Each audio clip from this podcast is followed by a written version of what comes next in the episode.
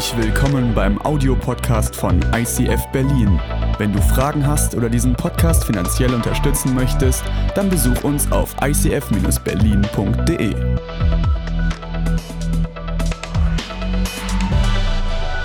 Ja, ähm, ich will direkt starten äh, und zwar äh, mit einer Frage. Ähm, ist hier schon mal irgendjemand Economy Class geflogen?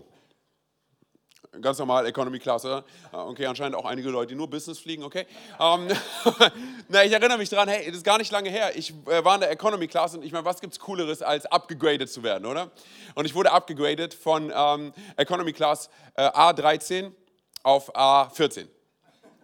Also eine Reihe nach vorne. Ich bin weiter in der Economy Class gewesen. Aber was cool war, war, dass ich auf einmal bei diesen, bei diesen äh, Plätzen saß, wo äh, hier Notausstieg ist und sowas. Ne? Und somit hatte ich halt voll die Beinfreiheit. Aber ich dachte, hey, es ist so verrückt, wenn du rausgehst aus der Economy Class und läufst halt an der Business Class vorbei und ähm, vielleicht siehst du auch mal die First Class oder sowas, was die dort alles zu liegen haben. Ist dir schon mal aufgefallen? Die haben dort Decken, oder? Die haben Kissen. Manche Leute so, ja, normal, oder? Ich fliege immer. Okay, whatever. So, na gut. Auf jeden Fall für mich war das, war das sehr spannend, da äh, zuzugucken. Aber ich erinnere mich daran, dass ich, wie gesagt, vor ein paar Wochen geflogen bin.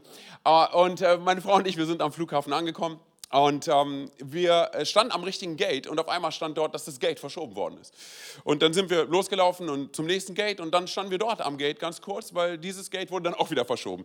Und dann sind wir wieder weitergelaufen und dann wurde das Ding insgesamt viermal verschoben. Okay, dann kommst du im Flugzeug an, setzt dich hin und bist schon so ein bisschen genervt. Dann ähm, sagt der, der Pilot, ja, wir können auch nicht losfliegen, weil äh, das Flugzeug muss noch getankt werden. Ich denke, okay, gut, wir kennen sie aus Berlin vom Flughafen, dauert alles ein bisschen länger. Aber okay, wir haben gewartet und dann irgendwann mal sind wir losgeflogen und dann gab es absolute Turbulenzen. Also so eine Turbulenzen, wo du denkst, okay, Jesus, es kann gut möglich sein, dass ich früher nach Hause komme als gedacht. Sondern wo du so richtig anfängst, ernsthaft zu beten, oder?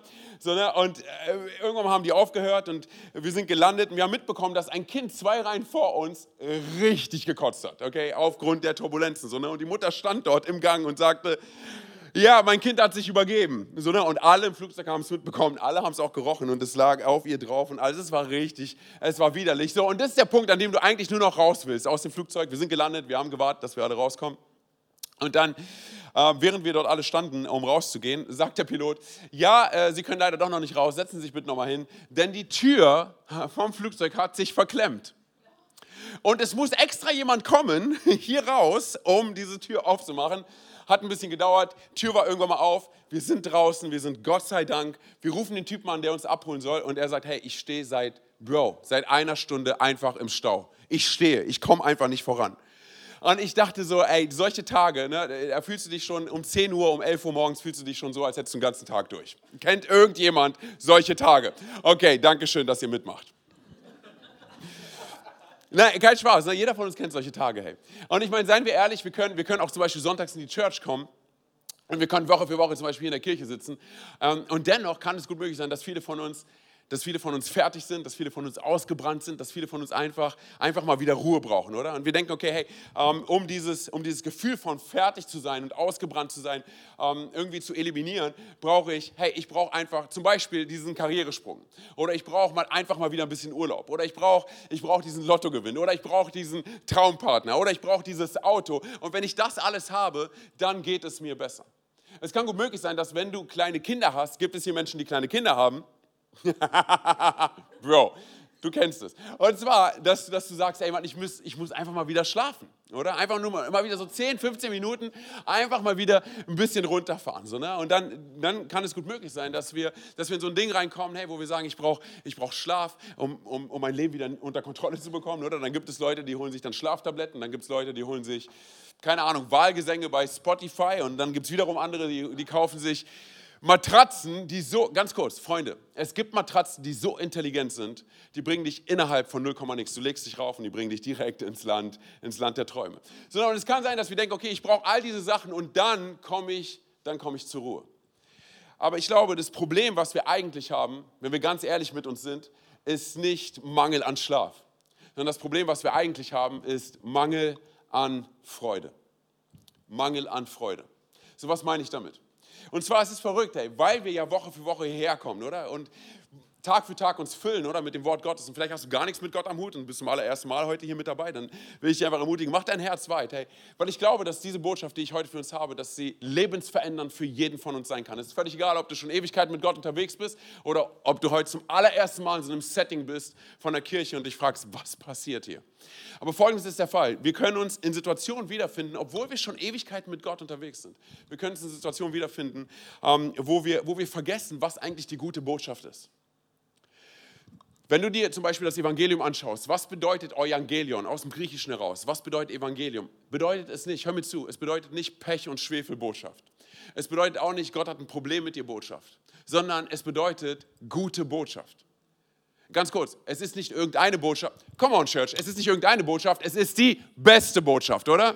Wir glauben ja nicht an irgendeine Nachricht, sondern wir glauben an die beste Nachricht, oder? So, und dennoch, seien wir ehrlich, wir müssen so oft unser Gesicht daran erinnern, dass wir an eine gute, come on, dass wir an eine gute Botschaft glauben, oder? Wenn du zum Beispiel Nehemiah 8, Vers 10 liest, und ich weiß, wir haben den Bibelvers bestimmt hier, da steht ja geschrieben, ähm, fürchte dich nicht oder sorge dich nicht, denn die, und jetzt kommt's, denn die Freude am Herrn ist meine Stärke. Die Freude am Herrn ist meine Stärke.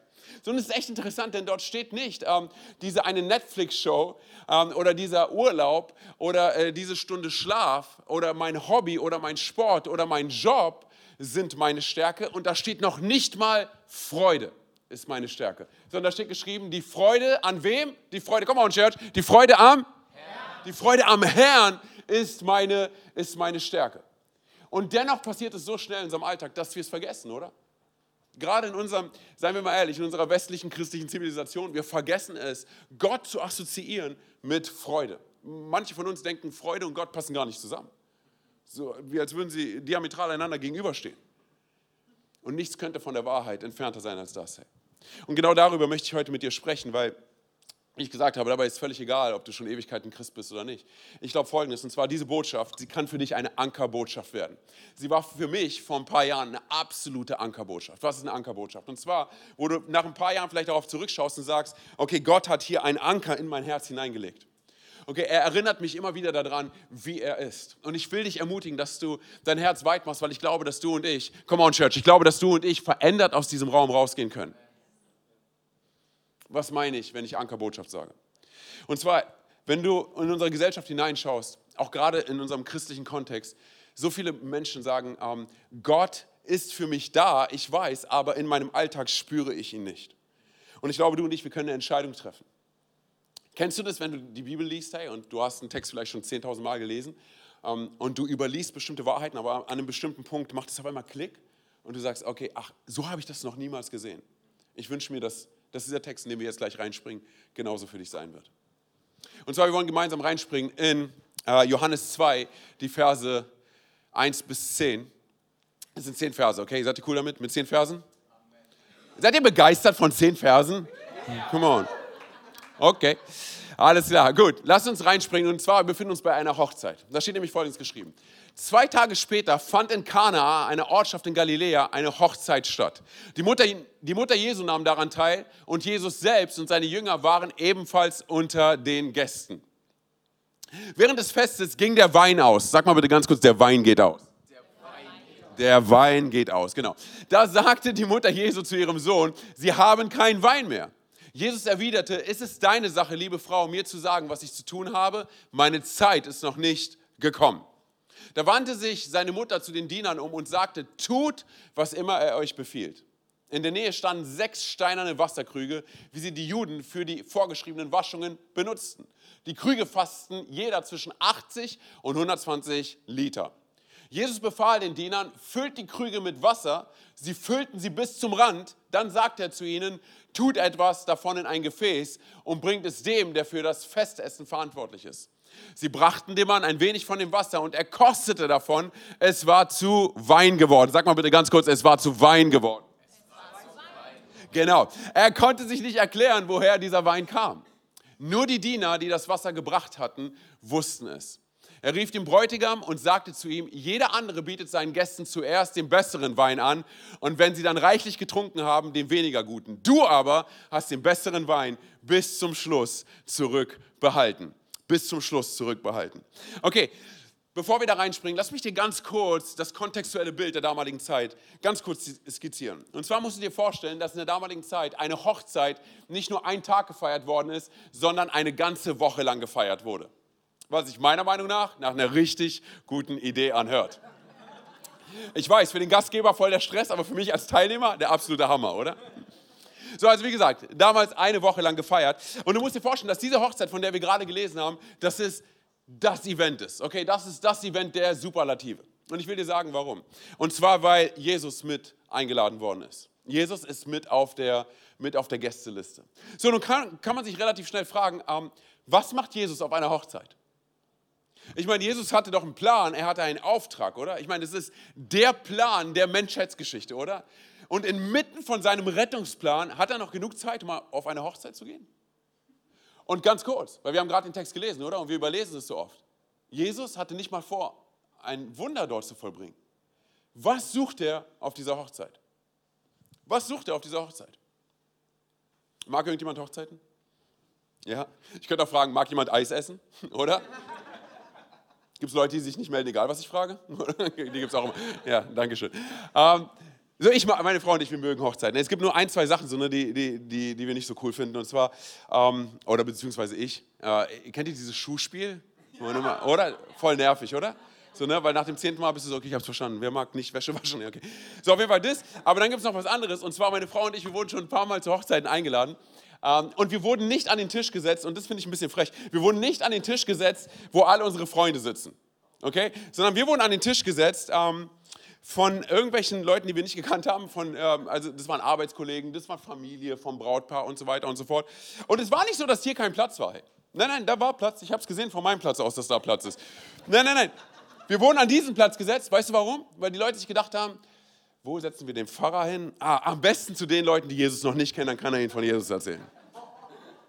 Und ich bin so ehrlich, ist das dein Job, oder? Und ich weiß, einige von euch lachen, weil sie es genauso machen. Der Herr vergebe euch. Auf jeden Fall. Ich tue es nicht, aber auf jeden Fall. Äh, ich mache Spaß. So, auf jeden Fall. So, was machen wir? Ganz kurz, denk mal drüber nach. Du bist auf deiner Hochzeit, okay? Haben wir verheiratete Leute hier? Nee, ah, besser. Haben wir Singles hier? Weil wenn du jetzt clever bist, drehst du dich ganz schnell um und guckst. Nee. Okay, just saying. Auf jeden Fall, überleg mal, wir, sind auf deiner Hochzeit. Und Jesus, Jesus ist mit auf der Gästeliste. Was machen wir mit einem Gast wie Jesus? Meine, setzen wir ihn auch an den Tisch mit all den Leuten, die Jesus noch nicht kennen, damit er ihnen von, Jesus, also von sich selber erzählen kann? Was machen wir mit einem Gast wie Jesus? Und ich glaube folgendes, und zwar, ähm, wir stellen uns diese Frage vielleicht, weil, ähm, nicht weil Jesus komisch ist, ey, sondern, lass mich ehrlich sein, weil du und ich komisch sind. Und ich will dir sagen, was ich damit meine. Und zwar, wir haben an so vielen Stellen so ein falsches Bild von Gott. Aber nicht nur das, wir haben ein völlig verqueres davon, wie Gott uns betrachtet.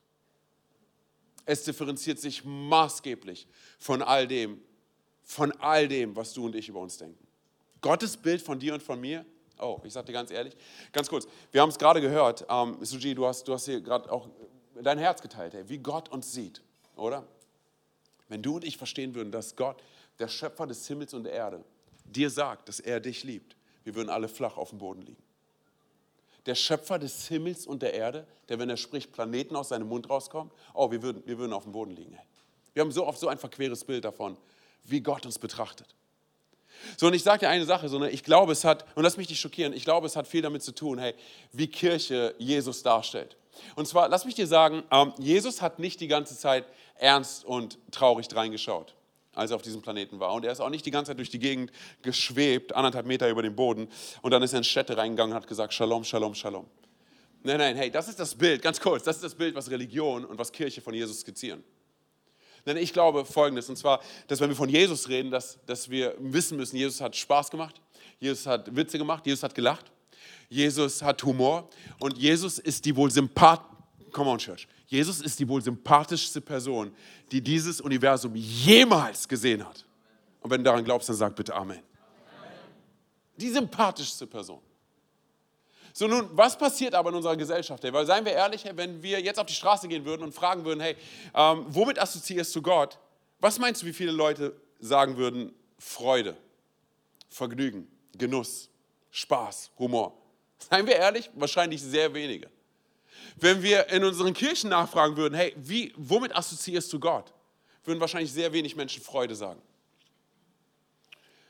Wo liegt das Problem?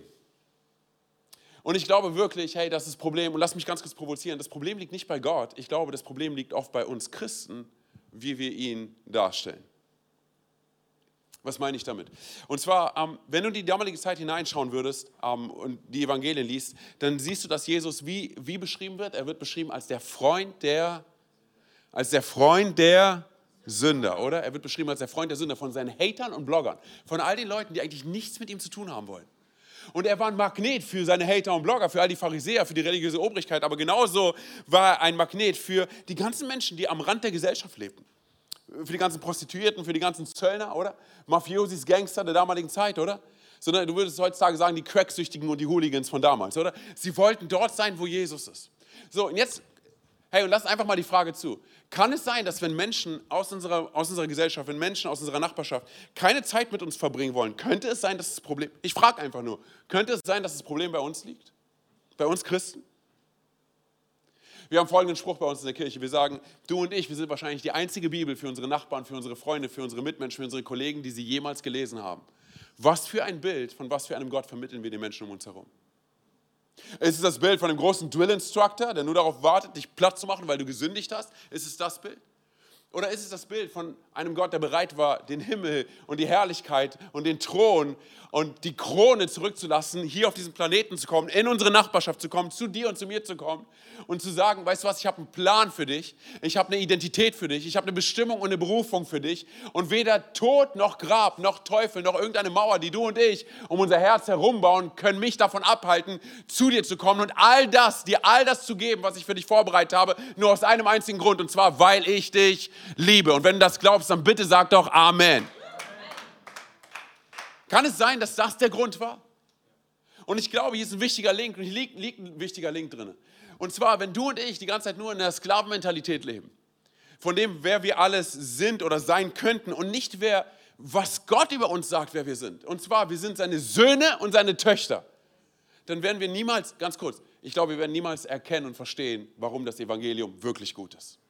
Wir werden nicht verstehen, warum Jesus wirklich gut ist und wie gut Jesus eigentlich ist was am Kreuz eigentlich passiert ist. Ey. Und wir können Woche für Woche in die Church kommen und wir können Woche für Woche unser christliches Gesicht aufsetzen, aber es hat nichts damit zu tun, dass Gott etwas in unserem Herzen, in unserem Inneren verändert hat.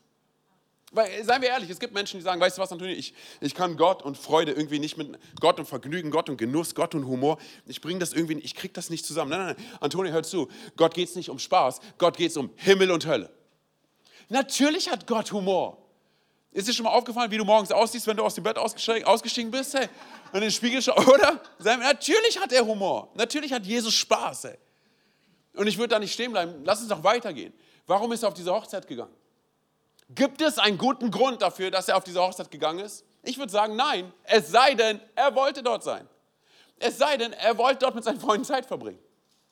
Lass uns noch einen Schritt weitergehen. Ich glaube, dass Jesus Essen genossen hat. Oder? dass er vielleicht ein Glas Wein genossen hat. Und lass uns mal nicht bei Genuss stehen bleiben, lass uns noch ein Stück weitergehen. Und zwar, ähm, Jesus war niemals in Eile. Ist dir schon mal aufgefallen? Er hat niemals gesagt, ey, ich habe noch ein Meeting in dieser anderen Stadt, wir müssen, wir müssen noch mal los schnell. Nein, nein, gar, überhaupt nicht. Lass uns noch einen Schritt weitergehen. Und zwar ähm, reden wir über, wirklich über Spaß. Hat Jesus, auch ganz kurz, hey, es gibt Leute, die sagen, nein, Jesus, hat kein, Jesus versteht keinen Spaß. Natürlich.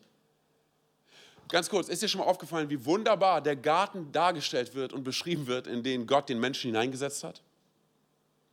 So weißt du was, meine Frau versucht mir immer wieder da, äh, zu erklären, was für, für Blumen und was für Bäume es gibt und sonst was alles. Und ich sagte ganz ehrlich, ich freue mich, dass ich eine Rose von einer Tulpe unterscheiden kann und das reicht für mich.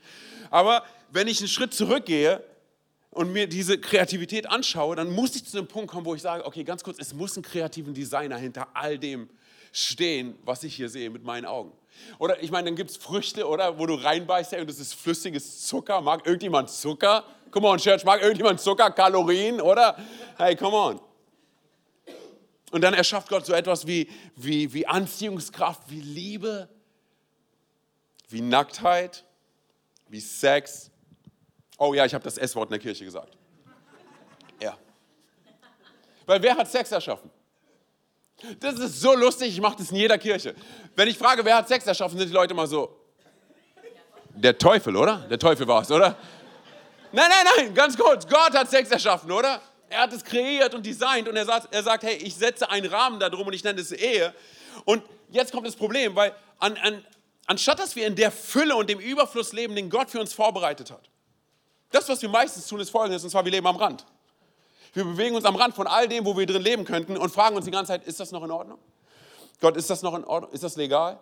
Ist das, ist das halblegal? Ich weiß nicht. Darf ich hier, wo, wo darf ich sein? Darf ich hier, ist das noch in Ordnung? Anstatt in all dem zu leben, was Gott für uns vorbereitet hat. Und ich sage dir ganz ehrlich, es hat so viel damit zu tun, dass wir auf Gott schauen und wir sagen, Mann Gott, du bist so gut und du bist so gerecht. Und dann schauen wir auf unser Leben, wir sagen, hey, wir sind so gar nicht gut, oder? Wir sind so daneben, wir machen so viele Fehler, wir sind doppelt und dreifach daneben, oder? Und dann denken wir folgendes, nein, nein, nein, ich muss mein Leben fixen, ich muss mein Leben in Ordnung bringen, damit ich irgendwie vor Gott bestehen kann. Aber ich sage dir eine Sache, Church, ganz kurz, ICF Berlin, du und ich, wir können gar nichts fixen. Du und ich, wir sind der Kartoffelmann von Toy Story. Wir liegen zerbrochen auf dem Boden, in Teilen verteilt. Und das, was wir brauchen, ist ein Retter. Und wenn du das glaubst, dann sag doch bitte Amen. Weil ich sage dir ganz ehrlich, dieser Retter heißt Jesus. Und ich glaube daran, dass er der Einzige ist, der uns wieder zusammenbauen kann. Aber in so vielen Stellen, wir denken, nee, nee, ich muss Dinge in Ordnung bringen. Ganz kurz, die Bibel spricht davon, dass Jesus, er wurde zur Schuld, er wurde zur Sünde, oder? Er hat die Schuld getragen, er hat unsere Schuld getragen und er wurde zur Sünde. Er wurde zur Schuld. Ganz kurz, wurde Jesus zur Sünde, weil er gesündigt hat? Pff, nein, natürlich nicht. So, jetzt sagt unsere Gesellschaft, du und ich, wir müssen einfach nur ein guter Mensch sein. Tu einfach gute Taten. Ganz kurz, können du und ich gute Menschen sein vor Gott, dadurch, dass wir gute Taten tun? Nein, weil sonst bräuchten wir keinen Retter und ich bräuchte keinen Gott. Ich bin dann mein eigener Gott. So, und das, was wir verstehen müssen, ist folgendes. Und zwar, das, was am Kreuz passiert ist, ist für dich und für mich passiert. Indi ganz kurz, für uns als Gemeinschaft, aber auch individuell, für dich und für mich. Warum? Weil Gott einen anderen Ort für dich und für mich vorbereitet hat, als alles das, was wir auf diesem Planeten sehen. So, und wenn du und ich bereit sind, ihm unser Herz anzuvertrauen, sagen, Jesus, ich gebe dir mein Sein, ich gebe dir mein Herz, ich gebe dir mein Denken, Gott, ich. Weißt du, was als nächstes passieren wird? Es wird gar nicht darum gehen, was du alles tun musst oder nicht tun musst. Auf einmal erkennst du und findest du dich wieder an einem Punkt, wo du sagst, weißt du was, die Dinge, die ich früher getan habe, es geht nicht darum, dass ich sie nicht tun muss, sondern ich will sie gar nicht mehr tun. Ich will nicht mehr dort sein, wo ich früher war. Ich will dort sein, wo Jesus ist. Jesus, was hast du für mich vorbereitet? So, und ich weiß, innerhalb der Church am Sonntag sagen wir Amen. Hey, das ist so gut. Stimmt, du hast recht. So, aber unsere Message, seien wir ehrlich, unsere Lebensmessage, die darf nicht nur für den Sonntag, auf den Sonntag begrenzt sein, sondern sie muss relevant am Montag sein, oder? In unserem Alltag. Was bedeutet das? Und zwar lass mich ganz kurz an einem Beispiel festmachen, wie unser Alltag aussehen kann. Ich erinnere mich daran, dass ich vor einiger Zeit bin ich bei uns die Treppen runtergegangen und äh, ich hatte so die Mülltüten in der Hand, so Biomülltüten und sonst was alles. Und kennst du das? Und ich frage mich, was da passieren kann, wenn einfach alle Tüten gleichzeitig reißen. Oder? Du fragst dich, ist das dein Ernst? Oder? Alles liegt auf dem Boden verteilt und du bist so, wie konnte das passieren? Und wisst ihr, ich dachte folgendes, und zwar, unser Leben kann manchmal ganz genauso aussehen. Alles in unserem Leben liegt einfach verteilt auf dem Boden. Und es sieht einfach alles aus wie Mist. Hey. Lass mich mal ganz kurz real mit dir sein. Und zwar vor ein paar Monaten ist ein richtig guter Freund von mir gestorben. Sondern er war relativ jung. Und ähm, ich bin bei uns rausgegangen aufs Feld und ich erinnere mich daran, dass ich, ich habe geweint vor Gott und ich habe geschrien zu Gott und ich habe ihm gesagt, weißt du was, Gott, ich hasse diesen Planeten, den du erschaffen hast. Ich hasse alles das, was hier gerade passiert. Es ist so freaking ungerecht. Diese Ungerechtigkeit, sie schreit zum Himmel. Ich verstehe nicht, wie das passieren kann. Und weißt du was? Gott hat überhaupt gar kein Problem damit, wenn wir so mit ihm reden. Er, er weiß ja, wie es in unserem Herzen aussieht, oder? Als ich um die 20 war, ist meine Mutter gestorben. Vor einigen Jahren ist mein Vater gestorben. Vor drei Jahren wurde mein Bruder tot in seiner Wohnung hier in Berlin gefunden. Und seien wir ehrlich, das sind die Momente, wo du noch so holy moly sein kannst, hey, und alles in deinem Leben scheint shiny zu sein, aber in diesem Moment wird dir dein Teppich oder der Teppich unter deinem Boden, unter deinen Füßen einfach weggerissen.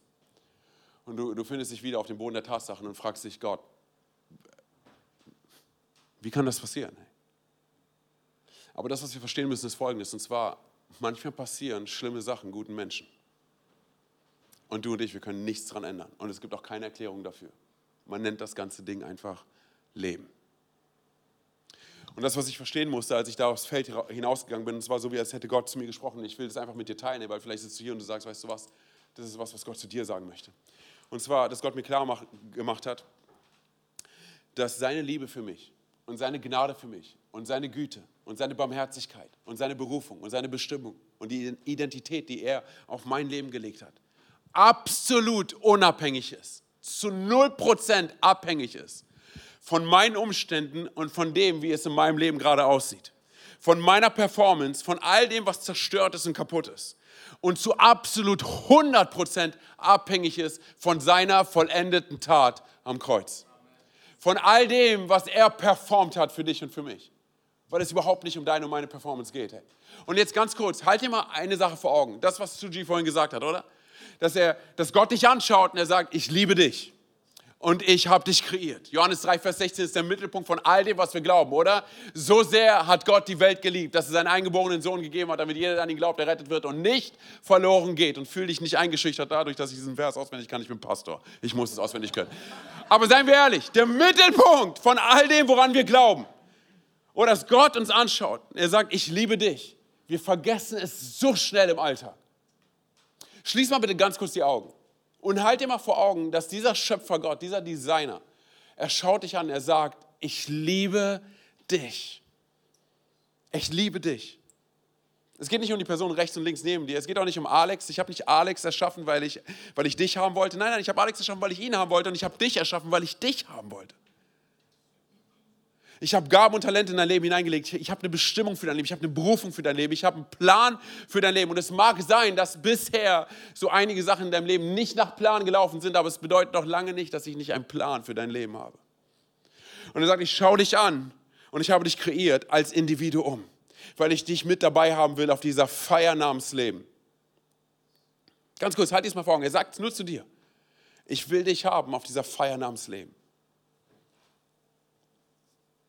Kannst die Augen gerne wieder öffnen.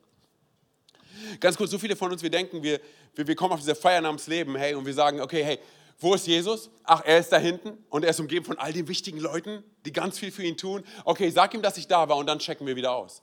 Aber Gott sagt, nein, nein, nein, ich, ich wollte dich haben auf dieser Feier. Ich will dich mit dabei haben. Und so oft vergessen wir das im Alltag, oder? Dinge um uns herum passieren, hey, die wir nicht geplant haben und wir denken, okay, Gott, ganz ehrlich. Und er sagt, meine Liebe zu dir hat sich nicht verändert. Alles, was ich über dein Leben ausgesprochen habe, es hat sich nicht verändert. Deine Umstände sagen absolut gar nichts, null aus darüber, was ich mit deinem Leben noch vorhabe. Okay, lass uns zurück in die, zu der Party gehen, hier zu der Hochzeit. Und zwar, ich habe ich hab vorhin gesagt, das ist ja eine Hochzeit der Superlative, oder? Und du musst dir Folgendes vor Augen halten. In der damaligen Zeit war es so, hey, dass ähm, wenn so eine Hochzeit gefeiert wurde, dann wurde der ganze, die ganze Ortschaft wurde eingeladen. Also ganz Kanaa. Und es wäre eine absolute Beleidigung gewesen, wenn du gesagt hättest, ey, ich habe was Besseres vor oder ich komme nicht. So, und jetzt musst du dir vorstellen, dass Kana, ich weiß nicht, wenn, wenn du so in die Bibel hineinschaust, ist eigentlich nur bekannt, das ist ja eine ganz kleine Ortschaft, ist nur bekannt aufgrund dieser Geschichte. Die, das heißt jetzt die Hochzeit zu Kana. Nur aufgrund dieser Geschichte. Und weißt du, warum diese Hochzeit bekannt ist? Aufgrund dessen, weil Jesus da war. Und weißt du, wer noch da war? Seine Jünger. Und weißt du, wer noch da war? Seine Mutter. Warst du schon mal mit deiner Mutter feiern? Ich mach Spaß. Okay, auf jeden Fall. Ganz kurz, so, ne, wir, haben, wir haben hier eine, eine interessante Konstellation von Menschen auf dieser Hochzeit. So, ne, und du musst dir vorstellen, in der damaligen Zeit war es so, hey, dass wenn, dass wenn ähm, sozusagen du gefeiert hast, dann musstest du dafür sorgen, dass deine Gäste für all diese Tage genug zu essen, jetzt kommt's, genug zu essen und genug zu trinken haben. Okay? Es wäre eine absolute Schande und ein Rufmord für deine Familie, wenn du nicht genug zu essen und zu trinken da gehabt hättest. Das, wäre, das, wäre, das hätte eigentlich nichts anderes kommuniziert als, weißt du was, ich habe mich verkalkuliert, ich habe zu viele Leute eingeladen und meine Party kann das nicht tragen. Okay? So, das heißt, du musst es sicherstellen, dass genug da ist von allem. So, ich bin jetzt Rumäne. Haben wir Rumänen hier? Haben wir Ausländer hier? Ihr dürft euch melden. Genau, wir sind frei. Hey, wir dürfen uns melden. Cool. so, hey, sei, sei, mal ehrlich, so, es ist doch schon so, oder? Bei uns, es geht viel ums Essen, oder? Come on. Du nickst nicht nur, weil ich nicke, oder? Du nickst, genau, richtig, oder? Es ist so, es geht so viel ums Essen. So bei uns, es ging so viel ums Essen, okay? Du musst dir vorstellen, dass wenn bei uns zu Hause, wenn, wenn wir einen Geburtstag gefeiert hätten ähm, und 20 Gäste eingeladen worden wären, hätten wir locker 18 Kuchen. So, ne? Und dann hätte meine Mutter gesagt, okay, 20 Gäste, 18 Kuchen, wir machen noch drei weitere. Und dann wäre sie frühmorgens aufgestanden, hätte noch drei weitere Kuchen gebacken. Und ich, als Typ, der in Deutschland äh, sozusagen hier aufgewachsen ist, ähm, hätte dann zu meiner Mutter gesagt, aber Mama, dann haben wir mehr Kuchen als Gäste. Ja, aber dann haben wir auch mehr Auswahl. Verstehe ich nicht. Musst du nicht, ist einfach. So, ne? Es ist crazy. Und ich mache meiner Frau immer richtig Stress, ne? wenn wir irgendwie Geburtstag feiern oder so, fragt immer, haben wir genug da? Hey, ich habe ganz Rewe leer gekauft, okay, wir haben genug da. So, ne? Also, auf jeden Fall, ich kann nachvollziehen, wie man sich in der damaligen Zeit gefühlt hat. So, jetzt musst du dir vorstellen, jetzt ist das Worst-Case-Szenario eingetroffen, okay? Es ist nicht genug Wein da. Die Leute haben drei Tage ge ge gebechert, okay, wie die Pygmäen. Ja, ist ausgerastet, okay, haben richtig Gas gegeben. So, und auf einmal ist der Wein alle und die ersten Leute sind so, okay, kein Wein mehr, alles klar, nächste Party bei mir, komm, wir checken aus und wollen gerade gehen. Und jetzt kommt's. Jetzt sagt die Mutter von Jesus folgendes. Und zwar, wir springen rein in Vers, ich glaube in Vers 3, oder? Oder 5. Wir schauen einfach, was gleich kommt, hey. So, okay, genau, drei bis fünf. So, während des Festes ging der Wein aus. Da sagte die Mutter Jesu zu ihrem Sohn, jetzt kommt's, sie haben keinen Wein mehr. Jesus erwiderte, ist es deine Sache, liebe Frau, mir zu sagen, was ich zu tun habe? Ganz kurz Pause. Solange du und ich nicht der Sohn Gottes sind, reden wir nicht so mit unserer Mutter. Cool? Deal? Ja? Okay, alles klar. Ich erinnere mich daran, als ich noch ein Teenie war, wenn ich was Dummes gesagt habe, hat auf einmal mein Ohr angefangen zu pfeifen. Kann sich irgendjemand noch daran erinnern? Auf einmal, okay, gut, alles klar. Ich benutze diese Plattform auch ein bisschen als Seelsorgeplattform, okay? Also weiter geht's. Meine Zeit, so wir reden nicht so mit unserer Mutter, ja? Meine Zeit ist noch nicht gekommen. Da wandte sich seine Mutter zu den Dienern um und sagte, tut, was immer er euch befiehlt. Okay, ganz kurz.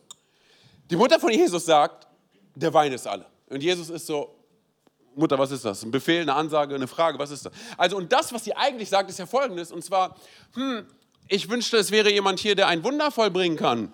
Und guckst so zu Jesus, oder? Kennst du das, wenn deine Mutter dir so subtil, oder? So Sätze schiebt. Okay, jetzt musst du dir eine Sache vor Augen halten. Und zwar Jesus, ganz kurz, Jesus hat bis zu diesem Zeitpunkt nicht ein einziges Wunder vollbracht. Nicht ein einziges. Das heißt, ganz kurz, das, was die Mutter von Jesus von ihm erwartet, ist, dass das erste Wunder, was er vollbringt, das ist, dass er etwas Alkohol für ihre Freunde produziert. Ehrlich, Maria? Wirklich? Okay, lass uns doch lieber einen Toten auf diese Party holen und ihn von den Toten auferwecken. Das ist ein Wunder, oder? Komm mal, alle Leute würden ausrasten. Aber ehrlich, ein paar Cocktails für deine Freunde? Vielleicht hast du ein bisschen zu viel getrunken, Maria, oder? Na, auf jeden Fall.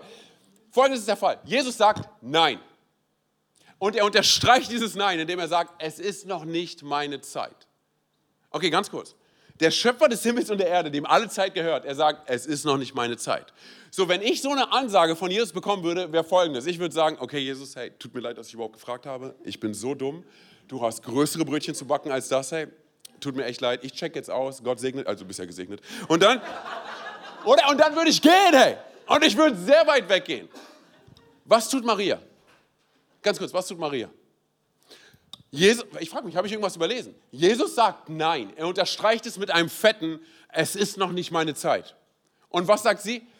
Okay, alles klar. Und sie geht zu den Bediensteten und sagt, hört zu, ähm, diese Party geht down und wir haben keinen Wein mehr. Hört auf ihn, denn sonst ist hier vorbei. Und dann checkt sie aus. Ganz kurz, hey, habe ich irgendwas verpasst? Jesus sagt nein und sie ist so, fair enough, alles klar. Hört zu, ihr Bediensteten, tut, was immer er euch sagt. Haben wir irgendwas verpasst? Weil ich frage mich ehrlich, hey, was hat Maria verstanden, was, was du und ich vielleicht nicht verstehen? Was wusste sie? Oder? Was wusste sie über Jesus, was du und ich vielleicht nicht wissen? Weil, seien wir ehrlich, wird Jesus am Ende des Tages, wird er Wasser zu Wein machen?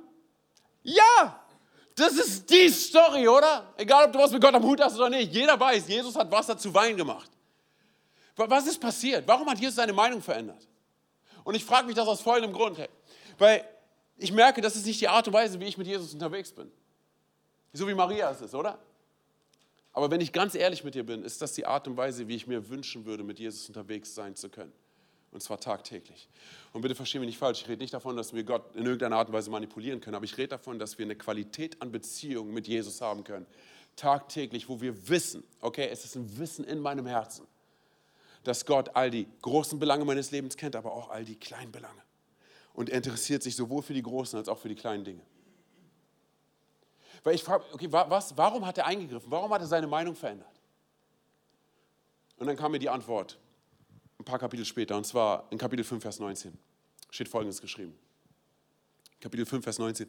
Genau, da antwortete Jesus und sprach zu ihnen, ich sage euch, der Sohn kann nichts von sich selbst aus tun. Er tut nur, was er wen tun sieht? Was er den Vater tun sieht.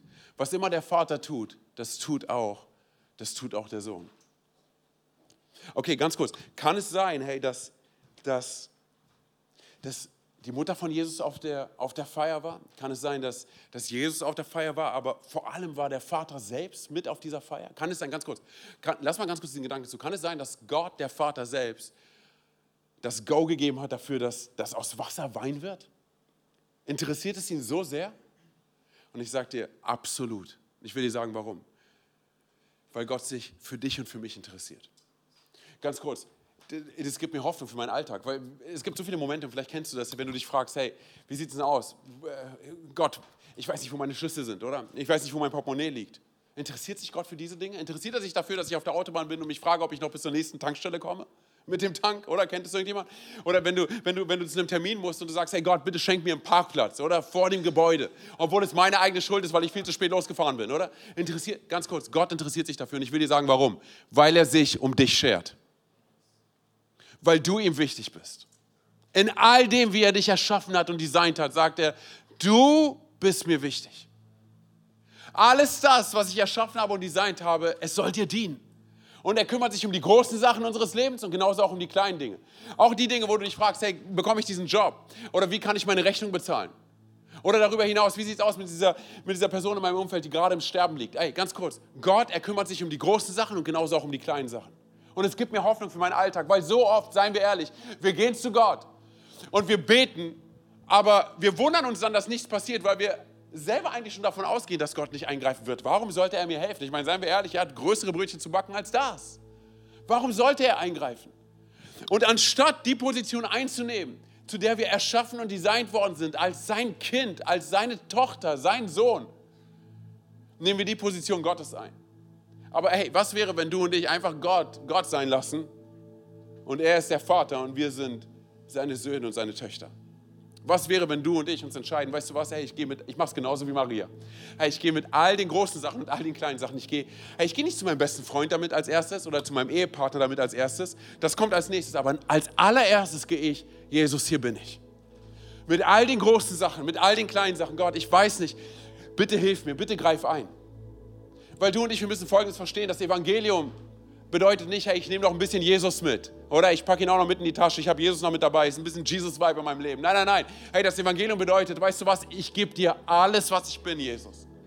Und weißt du, was zwangsläufig passieren wird? Mit der Zeit werden all deine Wünsche, die du hast, die werden sekundär. Und das, was du dir am allermeisten wünschst, ist es dort zu sein, wo Jesus ist. Wo ist Jesus? Hey? In all dem, wo ich gerade drin stecke. Wo, Jesus, wo bist du? Bitte versteh Folgendes. Und zwar, als Jesus auf diesen Planeten gekommen ist, ist er gekommen, um uns in allererster Linie, und für die damalige Zeit war das ein absolut revolutionärer Gedanke, ist er gekommen, um uns einen Namen von Gott zu zeigen, den die Menschen bisher noch nicht gekannt haben. Und zwar den Namen Vater. Vater. Du liest es in Römer 8, Vers 15. Lass uns ganz kurz da reinspringen. Ich bin gleich am Ende. Römer 8, Vers 15, da steht geschrieben, denn der Geist, den ihr empfangen habt, macht euch nicht zu Sklaven, sodass ihr von neuem in Angst und Furcht leben müsstet. Er hat euch zu Söhnen, come on Church, er hat euch zu Söhnen und zu Töchtern gemacht. Und durch ihn rufen wir, wenn wir beten, aber Vater. Und weißt du, was ich interessant finde? Dass hier nicht der griechische, es ist ja Neue Testament, es müsste eigentlich aus dem Griechischen ins Deutsche übersetzt werden, dass hier nicht der griechische Begriff Pateros benutzt wird, sondern der hebräische, aber. Weißt du warum? Weil es die Art und Weise war, wie Jesus mit Gott, dem Vater, gesprochen hat. Im Garten Gethsemane. Oder genauso, als er uns das Vater unser beigebracht hat. Er benutzt das Wort aber. Und es kommt aus dem kindlichen, aus dem hebräischen Denken heraus, dass sozusagen ein Kind zu seinem Vater geht und nicht sagt, oh Vater, sondern einfach sagt, Papa. Papa. Das war ein absolut revolutionärer Gedanke für die damalige Zeit.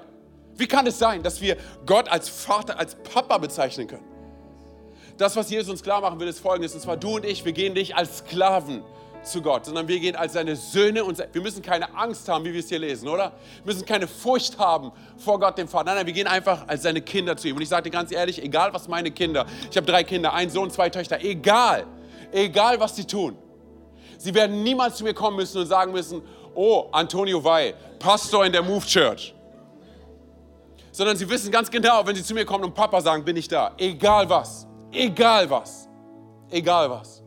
Was wäre, wenn du und ich so ein Denken über Gott tagtäglich haben?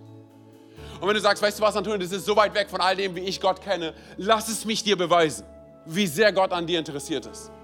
Und zwar, wir haben in diesem Text gerade eben von der Hochzeit gelesen, dass dort sechs steinerne Wasserkrüge stehen. Hey, ganz kurz, diese Wasserkrüge waren nicht dafür geschaffen, dass dort Wein hineingebracht wird oder hineingegossen wird, sondern der Text sagt es, sie wurden für rituelle Waschungen benutzt. Das heißt, du musst davon ausgehen, dass wenn die Gäste auf die Hochzeit gekommen sind, sie hatten dreckige Füße und dreckige Hände, weil sie in Kot, in Verunreinigungen, in Wüstensand und sonst was alles reingetreten sind. So, und bevor sie die Hochzeit betreten, come on, Church, bevor sie die Hochzeit betreten, mussten sie erstmal ihre Füße und ihre Hände waschen. Mit diesem Wasser, was in diesen Krügen ist.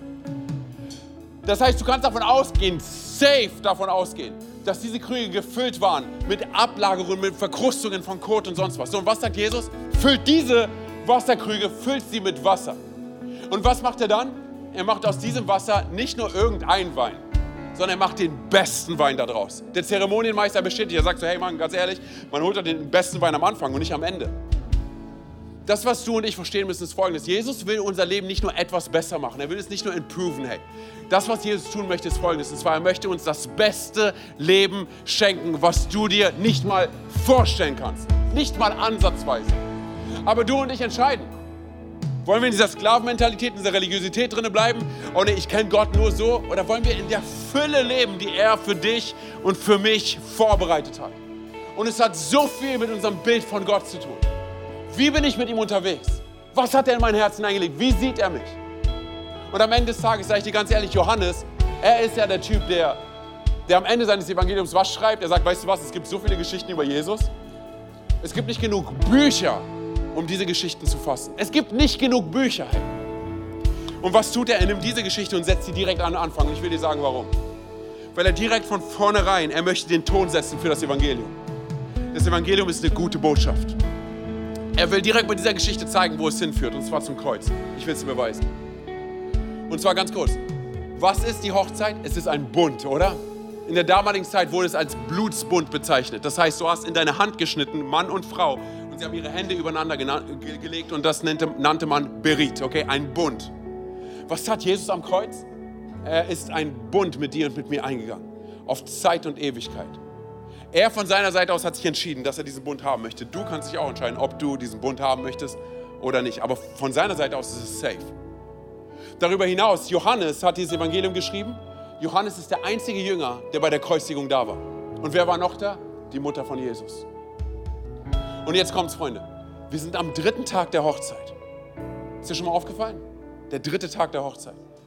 Ganz kurz, wann ist Jesus von den Toten auferstanden? Am dritten Tag? Und es zeigt uns Folgendes, und zwar Jesus, er rettete die Hochzeit. Er rettete den Tag. Und bei der Kreuzigung rettete er unsere gesamte Menschheit. Es liegt in deiner und meiner Hand, was wir damit tun wollen. Aber Jesus hat sich für sich entschieden. Er setzt den Ton für das Evangelium. Das ist Gnade, das ist Barmherzigkeit, das ist Großzügigkeit. Ich gebe mein Leben für dich. Ich gebe mein Leben für dich.